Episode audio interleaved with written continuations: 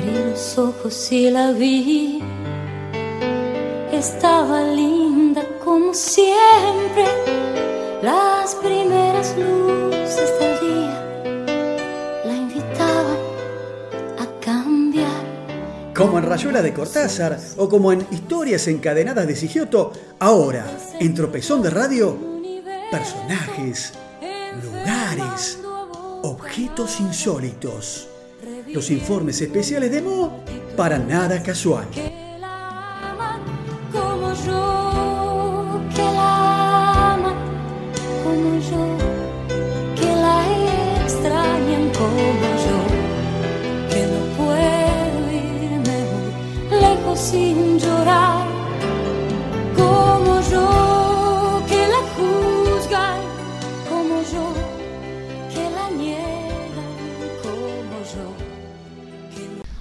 Llegamos así a este tropezón de Radio 60 en este segmento final y como siempre hablamos eh, en esto de historias no tan conocidas de la ciudad de Buenos Aires, hoy les voy a hablar de, Juan Cruz Varela. Eh, uno de los hijos de Juan Cruz Varela y Carmen Castex fue Dalmiro Varela Castex, el pionero de los automóviles en la Argentina. Quizás el momento más importante de la vida de Dalmiro haya sido cuando en París se topó con los primeros automóviles. Se enamoró del nuevo invento y en 1887 embarcó en Francia un vehículo a vapor que llegó al puerto de Buenos Aires luego de dos meses de viaje. Así, circuló estrepitosamente y por primera vez un automóvil por las calles de la ciudad. Aquel triciclo, con propulsión a vapor de Dion Bouton, había sido realizado especialmente para Varela Castex.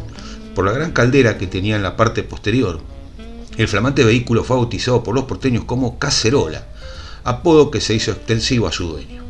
En uno de sus primeros paseos por el Parque 3 de Febrero, el que albergaba la magnolia de Nicolás Avellaneda, asustó a los caballos de los carruajes que por allí circulaban, por lo que la policía le pidió a Dalmiro que se retirara del predio. Gracias a la iniciativa de Varela Castex y de Antonio de Marchi, se crearía en 1904 el Automóvil Club Argentino, de que el primer, primero fue su socio número uno. También impulsó la norma que instauró el registro de conducir en la ciudad de Buenos Aires. El 14 de febrero de 1906 obtuvo el carret número uno de Marchi, yerno del expresidente Julio Argentino Roca. Años después sería también uno de los propulsores del Euroclub Argentino, junto a Aarón de Anchorena y Jorge Newbery, quien organizara en 1912 la primera velada de tango en el Palais de Glass.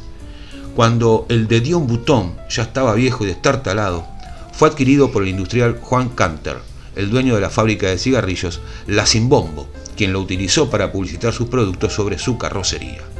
Otro, si se quiere, de los pioneros del automovilismo en el país fue don Guillermo Felling, un prestigioso fabricante porteño de carruajes, quien, en 1897, importó un enorme automóvil marca Daimler, que fue uno de los primeros impulsores a nafta que circularon en el país.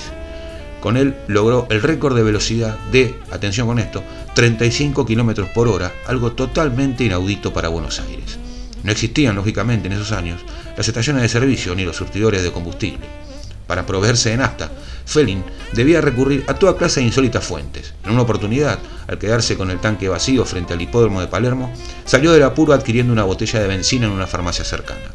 Pero, generalmente, su proveedor habitual era un amigo, dueño de una tintorería, que le facilitaba la nafta que utilizaba para limpiar los trajes. Y así como nombrábamos al de Dion Butón, que acababa de salir eh, el primer auto a la calle traído por Dalmiro, eh, la asistencia pública resolvió entonces también comprar un automóvil para utilizarlo como ambulancia.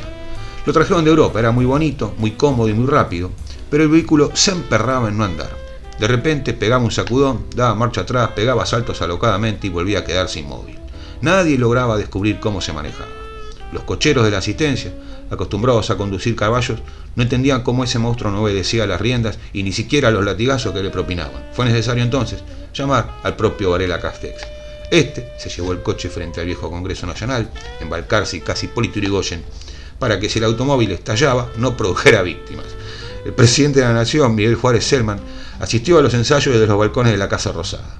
El resultado, bajo la mano certera de Varela Castex, fue exitoso. Al día siguiente, un antiguo cochero se hizo cargo de la nueva ambulancia. El primer herido que llevó a la asistencia pública flamante vehículo fue un inocente señor que por curiosidad se le paró adelante. Y hablando de proveerse en nafta, ¿no? porque también esto es un dato interesante y curioso, hablemos de surtidores. El primer surtidor de combustible en Buenos Aires fue instalado en 1914 en la Plaza Lorea, aquella que había sido donada hacía 130 años por el vasco Isidro Lorea. Anteriormente la nafta importada se vendía en tanques galvanizados de 200 litros. La mayoría de los surtidores de ese momento se repartía entre las compañías Energina, inglesa, y la Wico estadounidense. La instalación de surtidores fue reglamentada por una ordenanza de diciembre de 1915 que los prohibía a menos de 400 metros de distancias unos de otros, con el fin, por supuesto, de evitar la competencia y fomentar la venta en otras zonas. Es notable la proliferación de avisos publicitarios en la revista Caras y Caretas durante la década del 20, en los que se instaba a los lectores a ganar dinero vendiendo nafta mediante surtidores con su colocación en cualquier parte del país. Un argumento de venta era la cercanía del verano y la mayor cantidad de automóviles circulando. Esto debe llamar su atención, exponía el aviso. Como aún no existían las estaciones de servicio, la bomba podía colocarse en cualquier comercio. La instalación de una bomba como anexo a cualquier otro negocio no solo produce mayores utilidades, sino que da mayor prestigio al establecimiento frente al cual se coloca. El tráfico de autos será más continuado debido al surtidor y mayor también el porcentaje de ganancias en todos los órdenes, puesto que la bomba y el negocio principal ya ayudan a sí mismos, explicaba el aviso de Cian Torcuato Di Tella. Una crónica de Félix Lima en la misma revista a fines de 1927 decía, visionario, los surtidores de nafta van en camino de multiplicarse como las lecherías, las casas que se dedican al corte de las melenas, las despensas para familias y los cabarets suburbanos. No está lejano el día en que tengamos un surtidor en cada esquina de las calles de respetable tráfico y a un paso del surtidor de copetines adosado al despacho de combustibles. Miércoles que la vio venir el señor Félix Lima. ¿eh? Bueno, así pasó una más de estas historias encadenadas que contamos de Buenos Aires, siempre con la licencia del amigo Sigioto. Pero no se vaya, porque esto no termina acá. Ahora viene la chapa, sí, ya viene. Con ustedes, Canciones con historia.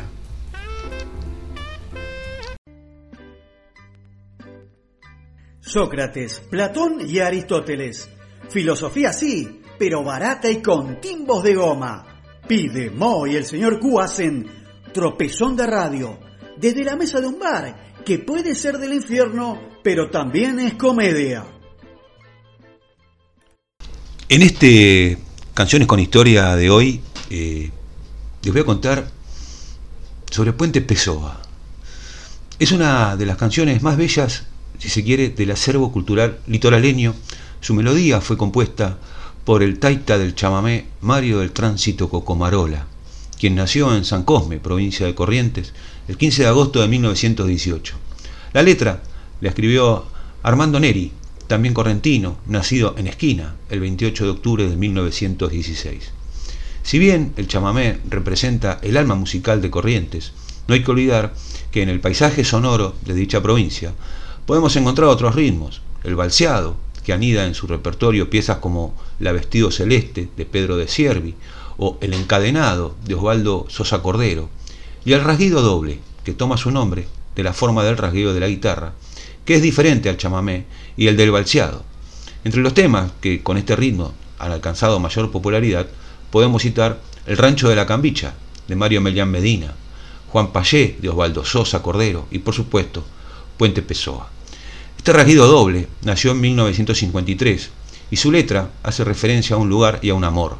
El lugar es el puente construido sobre el paso del Pessoa, que se encuentra a unos 15 kilómetros de la capital correntina, sobre el llamado Riachuelo, y es un lugar histórico de Corrientes. Se construyó en el siglo XVII y fue testigo de la historia correntina. Junto a él se forjaron las anécdotas y leyendas populares como la del Cherutí, que narra la trágica historia de una pareja de recién casados que bailando bajo las estrellas sobre el puente cayeron accidentalmente al agua perdiendo la vida.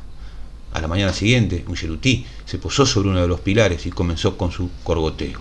Los pescadores y vecinos dicen que en las noches de luna llena vuelve el Cherutí, que no es más que el alma en pena de la novia que llora por su novio perdido. El amor se desprende de un recuerdo personal de Neri. No obstante, él cuenta en una entrevista realizada por la revista Folklore que siempre iba con su amigo Coco, haciendo referencia a Coco Marola, y la familia de este a tomar mates y comer un asado, ahí en el puente Pessoa. Si bien el raguido doble era popular en Corrientes, tuvo alcance nacional cuando los Trovadores del Norte lo interpretaron sobre el escenario del tercer festival de Cosquín realizado en 1963. Ellos conocieron la canción gracias a una chica correntina que pasó a verlos en Radio Belgrano y les cantó una parte de Puente Pessoa. Por lo tanto, ellos la agregaron a su repertorio, la interpretaron en el festival donde fue aclamada por el público, otros músicos comenzaron a grabarla y a difundirla, y pasó así a ser una de las piezas más conocidas del folclore argentino. Hoy en Canciones con Historia, Puente Pessoa.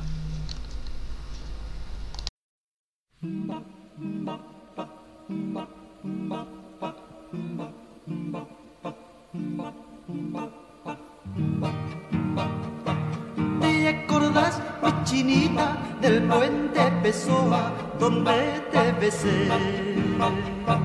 Que extasiadan mis labios, tú me repetías, no te olvidaré. Tardecita de sol, fiel testigo de amor, Pessoa, querida del alma, no existió el dolor. ¿Cómo estará en la ensenada el viejo Ceibán? Los camineros y orquídeas en flor, a quien cantó dulcemente el zorzal.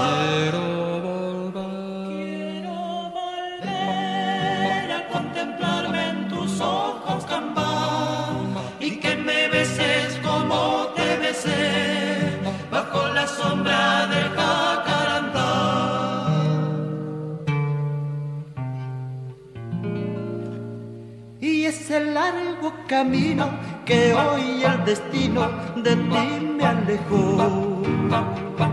No podrá la distancia vencer a las ansias de unirnos tú y yo. Entonces cantaré, ardecita de amor, a ese cielo divino, cielo correntino que nos cobijó.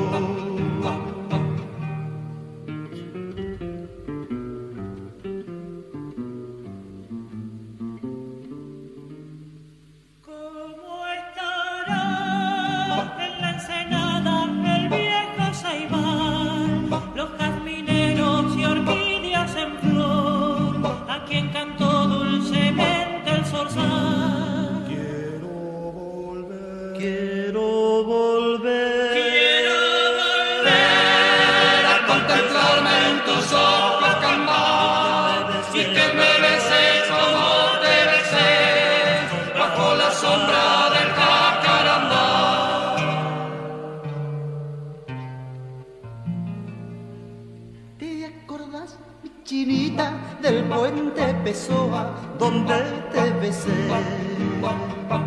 Que extasiadan mis labios, tú me repetías, no te olvidaré.